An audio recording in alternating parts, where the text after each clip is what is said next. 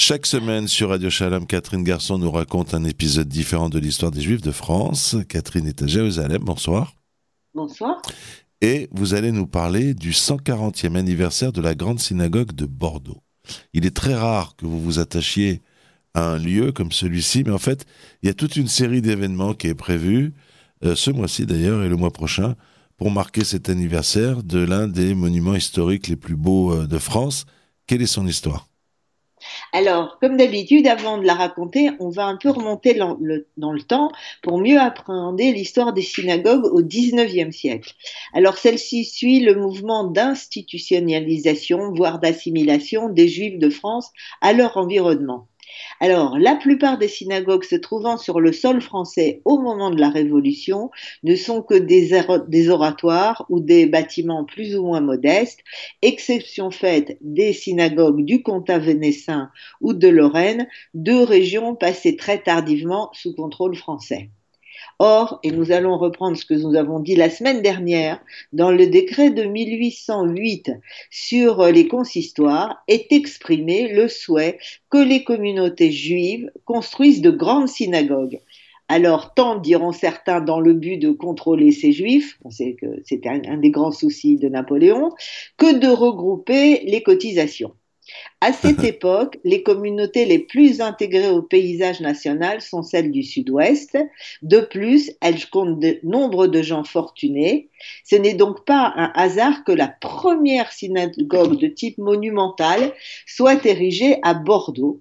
Elle est inaugurée en 1812 et elle possède une façade travaillée donnant sur rue alors, situation inconcevable ailleurs, même à Paris, nous dit l'historien Dominique Jarassé, Paris où la première synagogue monumentale ne sera élevée qu'en 1822, mais sans aucun signe distinctif sur la rue. Alors les choses vont peu à peu changer avec la disparition de toute discrimination contre les juifs qui, bien intégrés pour la plupart, vont choisir d'affirmer leur identité, un mouvement qui se traduit aussi dans l'architecture. À cette occasion, dit toujours euh, Dominique Jarassé, les communautés souhaitent voir inscrire dans l'architecture leurs différences confessionnelles. Il ne leur suffit plus d'élever un temple classique, il faut que ce temple soit un temple israélite. Et ceci nous ramène à la grande synagogue de Bordeaux. Alors le 27 juin 1873, la première synagogue monumentale dont nous venons de parler est détruite par un incendie. Alors, la communauté juive décide vraiment immédiatement d'en construire une nouvelle, mais pas à l'endroit du précédent bâtiment qui, lui, se trouvait dans l'ancien quartier juif de Bordeaux qui avait des rues très étroites. Alors, une nouvelle euh, adresse est choisie, celle qu'on connaît aujourd'hui, dans un quartier beaucoup plus moderne, plus dégagé, plus aéré, etc. Deux architectes se succéderont pour élaborer le projet, même il y en aura un troisième, mais on ne va pas en parler. Le premier s'appelle André Burguet. Il veut mêler style byzantin, style romantique, enfin beaucoup de styles en même temps, assez à la mode à l'époque, tant en Europe occidentale qu'orientale. Les plans de Burguet prévoient deux tours symétriques situées sur la façade ouest du bâtiment, évoquant celle des églises chrétiennes. Ces, tours, là vont être gardées par le second architecte, qui s'appelle lui Charles Durand, qui finalise le, le projet. Mais elles suscitent l'opposition de certains qui les trouvent justement trop similaires à des tours d'église. Alors, ils vont pas avoir gain de cause.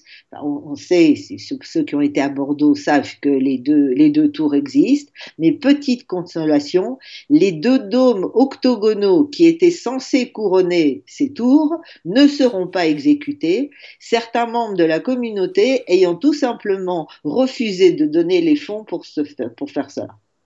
Finalement, le bâtiment va combiner des éléments néoclassiques, byzantins, des motifs dits d'inspiration biblique, comme les feuilles de palme ou la menorah qui, elle, se trouve au-dessus de la porte centrale, sans oublier une corniche avec les tables de la loi. Dernier détail, et là on va retrouver l'histoire de France, le couvrement de l'édifice est doté d'une structure métallique, alors en tôle rivetée, réalisée par les, les ateliers de Gustave Eiffel celui de la tour Eiffel, bien entendu. Et l'intérieur, il ressemble à l'extérieur? Oui, Il faut noter que l'intérieur de sa synagogue est l'un des plus grands de France, 39 mètres de longueur, une surface totale de 2480 mètres carrés et une capacité d'accueillir 1500 personnes. L'arche est décorée de deux colonnes recouvertes de bronze, censées être la réplique de l'arche de l'ancien lieu de culte disparu dans l'incendie. Parmi les motifs de caractère juif, on retrouve l'étoile de David. Alors pourquoi j'en parle? Parce que c'est un détail important. La grande synagogue de Bordeaux étant la première en France à se servir de cette décoration, en plusieurs endroits d'ailleurs, à l'extérieur, à l'intérieur, notamment sur le sol, les vitraux, etc. Par la suite, on va retrouver des étoiles de David un peu partout, mais Bordeaux euh, fait là une première. Dernier élément à souligner, là encore on va laisser la parole à Dominique Jarassé, mutation exemplaire, le déplacement de l'abima reflète l'évolution même du culte. Dans les années 1850, les architectes placent l'abima près de la Ronde Kodesh sous prétexte de gagner de la place et de faciliter la circulation. Cette nouvelle disposition entraîne que les bancs ne sont plus autour de l'abima mais en rang transversaux. Il se définit alors un espace de culte où sont regrouper Bima et Arche Sainte et un espace d'assistance selon le modèle des églises. Or, la grande synagogue de Bordeaux ne va pas suivre ce modèle. La Teva reste au centre, comme le veut la tradition des communautés séfarades de la France du Sud-Ouest. Et qui a financé la construction de cette synagogue à Bordeaux? Alors le coût du bâtiment s'élève à 600 000 francs, qui est une somme très respectable pour l'époque. L'argent provient du côté juif, de la vente du terrain où se trouvait l'ancienne synagogue et des dons faits par les membres de la communauté juive locale avec une mention spéciale pour la famille des banquiers Perrer, qui est originaire de Bordeaux. Côté officiel, tant la municipalité de la ville que le gouvernement français octroient des subventions. Finalement, la synagogue est alors la plus grande de France, est inaugurée le 5 septembre 1882, d'où le 140e anniversaire, en présence du grand rabbin de France, Isidore Lazare, et du grand rabbin de Bordeaux, Simon Lévy. À noter que ce bâtiment a été classé monument historique en 1998. Et la synagogue de Bordeaux possède un autre trésor. Il s'agit de l'orgue qui a été construite en 1882 par Gaston Maille de la maison Vénère Maille. Cette maison assurait à l'époque la quasi-totalité des constructions d'orgues en Gironde et était reconnue par son excellence. Mais lors de la grande rafle des Juifs de 1944, la synagogue va servir de prison avant d'être saccagée par les nazis. L'orgue et une partie du mobilier ont été pillés et vandalisés. De ce fait, l'édifice est devenu un lieu de commémoration, comme l'atteste la présence d'un mémorial des Juifs de Bordeaux déportés pendant la Seconde Guerre mondiale, érigé sur le côté droit du parvis de la façade de la synagogue. Mais pour en venir à l'orgue, jusque récemment, l'instrument n'avait pas été réparé et on pouvait toujours apercevoir un trou dans le plancher à l'emplacement de ce qu'on appelle la console. Alors, malgré les destructions des nazis et de leurs euh, alcoolites, il restait cependant ce qu'on appelle le buffet, le mécanisme intérieur de traction des notes et de tirage de jeu, ainsi que sommier et soufflerie. Alors, il restait une bonne partie quand même de cet orgue, mais bien sûr qu'elle ne pouvait plus fonctionner.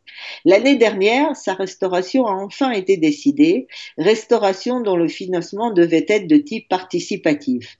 Alors, cette restauration est d'autant plus importante qu'une restauration à l'identique permettrait à la synagogue de retrouver la partie musicale authentique, si on peut dire, enfin du moins datant du 19e siècle, d'une liturgie unique, celle du judaïsme euh, bordelais, qui fait partie plus généralement de la, liturgie judéo-portugaise que l'on trouve à Paris, notamment à la rue Buffo, à Amsterdam, dans la grande synagogue, à Londres ou à New York puisqu'il y a une synagogue portugaise à New York. D'ailleurs, pour l'inauguration de 1882, des morceaux de cette liturgie hispano-portugaise furent interprétés par des chœurs, accompagnés par cet orgue majestueux. Catherine Garçon, chaque semaine sur Radio Shalom, vous nous racontez un épisode différent de l'histoire des Juifs de France. On a entendu ce soir la très belle histoire de la synagogue de Bordeaux. On a aussi appris que pour 600 000 francs, on peut acheter une grande synagogue, ce qui est quand même tout à fait intéressant. Euh, puisque je crois qu'aujourd'hui on n'a pas de pièces pour cela. Je vous remercie. Bonsoir à vous. Bonsoir.